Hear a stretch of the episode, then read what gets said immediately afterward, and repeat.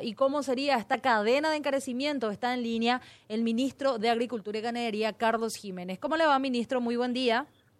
Muy buenos días para Angélica y todo lo que están contigo en la mesa, tu oyente a las órdenes. Gracias, ministro. Bueno, eh, te buscábamos, Carlos, para saber justamente, hay un, siempre eh, interpretaciones interesadas cuando empiezan a subir los precios y los supermercadistas no. Lo que pasa es que hay pocos productos y a nivel local subieron los precios eh, de origen los productores. ¿Cuál es la, realidad según tu, tu punto de vista? Porque estás en el área y manejas la información con mayor precisión que nosotros. Bueno, ha ocurrido esto con la hortaliza, con tomate, locote, una, una subida que no se comparecía con la realidad porque el precio en el campo era eh, no, no podemos decir bajo, era un precio razonable, un precio que es competitivo y un precio que, que se adecua y que, que refleja con la realidad de los productores. y, y sin embargo encontrábamos precios bastante abultados, exagerados, abusivos en, en, en en supermercados. No podríamos nosotros entenderlo, bueno, hacíamos todos los, los, los seguimientos, los cruces de datos, y finalmente llegamos a la conclusión que era un, abuso innecesario. Eh, de qué, ¿A qué periodo te estás refiriendo? Eh, ¿Al presente o...? No, a, periodo reciente, en donde eh, justamente nosotros recurríamos a la alternativa de ofrecer productos en las ferias, que fue muy competitivo, finalmente se tradujo eso un, en un repunte importante de ingreso de ingreso económico en las familias rurales que no siempre se, se da, ¿verdad? que no es fácil. Y a, través de esa, de esa característica de comercialización que hemos logrado, eh, potencial, potenciar esos días, se ingresó como aproximadamente 40 mil millones de guaraníes en, en, ese sector. ¿verdad? Hoy día nosotros informamos al, al, la institución encargada, en este caso Senado, de otorgar certificados de importación para los productos que nosotros tenemos aún, pero no tenemos lo suficiente para cubrir y justamente para evitar esta disparada de precios que aduciendo que no hay precio, eh, no hay productos suficientes, que que lo, que se tiene no, no cubre el mercado, entonces es probable, es cierto, es. entonces informamos eso. Y ahora hay una en ese sentido hay una habilitación prácticamente de todos los productos pueden ser importados. No hay ninguna barrera hoy, día. Entonces el, el precio exagerado que se tiene hoy eh, escapa un poco la posibilidad de nuestra. Entonces, la realidad es que el mercado interno, o sea, la producción local no abastece el mercado interno, se habilita eh, importar estos productos, pero los precios en muchas eh, cadenas, bocas de expendio, supermercados en particular, eh, están por encima de lo que deberían estar, Carlos? No, nosotros tenemos un análisis eh, eh, de nuestro de la fluctuación de productos, la fuerte demanda, y es una exageración. El precio es muy elevado y eso preocupa, ¿verdad? Pero por, por otro lado también esa situación nos da a nosotros una, una oportunidad de hacer una planificación seria en donde tenemos que cubrir nuestro mercado y vamos a seguir peleando con esto, el flagelo de la, del, contrabando, que este gobierno permitió, después de muchos años, eh, una comercialización eh, bastante interesante, donde los productores están muy felices, algunos ya aumentando su área de siembra, su superficie de siembra, eh, a razón del, del, del, lo atractivo que va a ser y que es actualmente los precios y, y si que mantenga así, Paraguay realmente es el sector rural. Autoabastezca.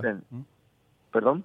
Que podamos auto, autoabastecernos con estos productos. Eh, es el desafío que tenemos y hay condiciones, hay condiciones. Nosotros hicimos, justamente a raíz de esto, hicimos una evaluación de todo el periodo pasado del gobierno anterior, una eh, la cantidad de desembolso a organizaciones campesinas eh, que se realizó son más de un poco más de 70 millones de dólares, 492 mil millones de guaraníes se entregó a organizaciones campesinas. Y es, ahí que nosotros no, no nos damos cuenta que no es eh, no, no, no, no, es imposible, eh, no se puede admitir que no se pueda cubrir el mercado con productos nacionales. Te quería consultar eso justamente, Carlos. Si tomamos los 12 meses del año, la producción local, ¿qué porcentaje del mercado interno abastece? O sea, ¿qué, y de hecho, de otra modo, ¿qué tan lejos estamos del autoabastecimiento? Y realmente eh, estamos, estamos lejos, estamos lejos. No, no, no va a ser fácil. Vamos a tener lo que, lo que nosotros podemos lograr ahora estamos en, el trabajo de lograr realmente identificar o trazar de origen fulano de tal. Juan González, dónde tiene su finca, qué produce, qué superficie tiene y si fue beneficiado. ahora Bueno, todos los que fueron beneficiados, ubicarle con referencial a, eso, a, esa, persona y si realmente están interesados en producir o no, ¿verdad? Porque hay gente que no, no reciben ninguno, ningún aporte, ninguna ayuda del gobierno, mm. están produciendo. Entonces, eh, a esas personas bancarizarle, ayudarle con, el sistema bancario que puedan ser sujetos de crédito que puedan aumentar, que sean competitivos. Pero aquellas personas que, que recibían dinero y que realmente no, no, hicieron nada, no se esforzaron, bueno, vamos a tener que evaluarlo de otra manera, bueno, ayudarlo de otra manera. Si tuviésemos que elegir, ministro, buen día, antes que nada, elegir eh, tres rubros en los cuales darle prioridad, si querés, en, a nivel de, de fruto y hortícola, hortalizas y demás. ¿Cuáles, ¿Cuáles podrías mencionarnos? Bueno, tomate, locote y zanahoria es, son rubros que, que, ya tenemos el conocimiento, ya la eh, área bien mm. establecida que, que podemos aumentar, ayudarle a fortalecer la producción y podemos, ahora lo que necesitamos es la producción alternada, la producción continua. ¿Qué significa eso, alternada, Carlos? Y, bueno, que la gente no produzca una hectárea, por decir, o dos hectáreas de tomate por, para un, un una superficie En, en, cierto tiempo y después dejar de producir. Ah, ok. Que sea continua la cuestión. si vamos a hacer, si van a tener cuatro hectáreas, que sea en media hectárea, por decir, mm. que, que, ese, que ese dos, dos hectáreas pueda dividir en cuatro etapas. Entonces tenemos una, una producción continua. Eso es lo que nosotros necesitamos porque el volumen de producción que de repente no sea un pico de producción y eso abarrota el mercado también mm. y, y ahí patea por supuesto con el precio que del producto ¿verdad? Y en unos meses más ya ya dejamos de tener ya no tenemos o sea que esa esa planificación en la producción también es un desafío pero ya la gente entiende lo que son productores entiende muy bien lo que nosotros estamos ahora trabajando insistiendo en que se pueda cubrir ese mercado la cantidad de dinero dinero que se va al vecino país que se queda acá en casa es un desafío eh, y estamos trabajando sobre eso eh, continuamente. Quiero ir otro tema, compañero, si me permiten. ¿Puede ser? Antes de pasar al tema, ah. eh, por esta cuestión de los precios, nos preguntábamos recién con Angélica acá Así es. si se están haciendo las ferias o si volverían las ferias como una forma de contrarrestar el tema, esta cuestión de los, del alza de precios y si hay producción local como para que que justifiquen estas ferias. Tienen mucho éxito, justamente debido al precio directo del campo a, directamente al consumidor sin intermediario. Esas ferias, tengo entendido, ministro, se hacen de manera eh, semanal, mensual. Obviamente, usted mismo lo dice, lastimosamente el mercado actual no da para abastecer a toda la población, por lo menos, ¿verdad? Un porcentaje importante. Mm. La producción local. Entonces, seguramente estas ferias están también relacionadas a la producción que vaya saliendo mensual o, semestral. Mira, nosotros el miércoles hemos lanzado oficialmente en la, el calendario oficial de las ferias que van a realizar el Ministerio de Agricultura y Ganadería. Al mismo tiempo hemos informado de, del de la, eh, de la feria del, año 2023, en donde justamente hemos informado la, el dinero que, ingresó en, durante la feria, que son más eh, 40 mil millones de guaraníes en cuatro meses, desde agosto hasta diciembre. Ese, ese ingreso de dinero está en manos de pequeños productores y también ahí pudimos tener algunos datos, indicadores, que cuáles son los rubros que se más se, se vendieron en la feria. ¿Cuáles son? en cabeza queso paraguay, mm. eh, huevo casero, gallina casera, eh, eh, harina de maíz. Esos son los cuatro que encabezaron y pues Lo que tuvo una cantidad de ingresos interesante también fue en la, las orquídeas, interesante.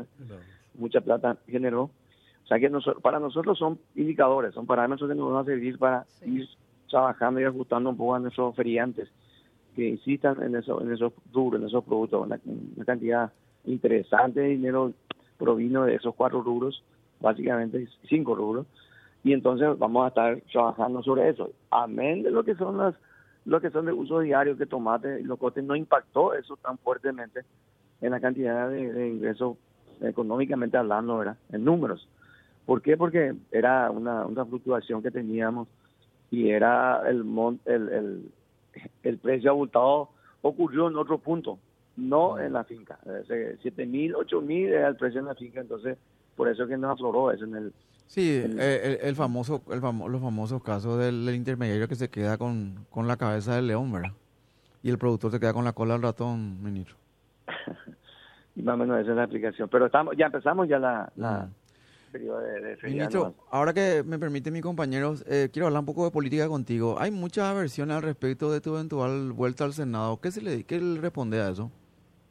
Bueno, ayer nosotros tuvimos eh, una reunión con el señor presidente de la República, aprovechando también para informar del Congreso de Salud Animal que va a realizar, Paraguay va a hacerse eh, el Congreso Salud Mundial, va a ser, va a ser la, la, organización que además de Paraguay, como Paraguay el presidente tiene la presidencia de la OSA, la Organización Mundial de Salud Animal, un congreso muy interesante donde va a estar reunido más de 50 países en especial todos los días de Sudamérica. Eh, bueno, y aprovecho también la, aproveché la ocasión para consultarle al presidente. Le preguntaste.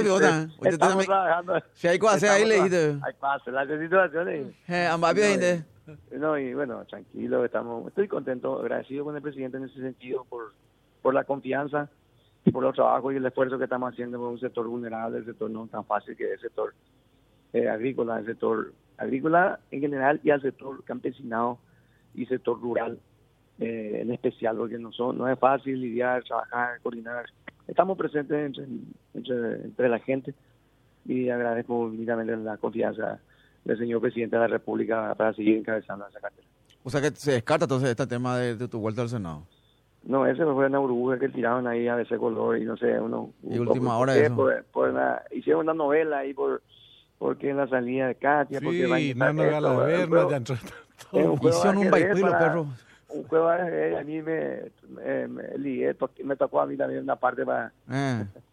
No, pero aparte te tienen jurado esos medios a vos, los grupos de medios, porque sobre todo última hora, eso no te pueden ver a vos por el tema del tomate, ¿verdad? Este, vamos a ser honestos. Mm.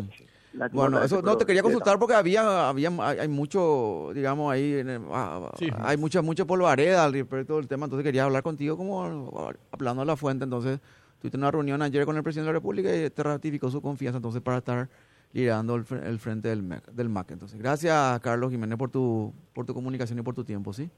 Gracias por el espacio. Que tenga buena jornada. entonces, para la gente que tira chismes, acá se habla con, el, se habla con la fuente y se, se agota el tema. No.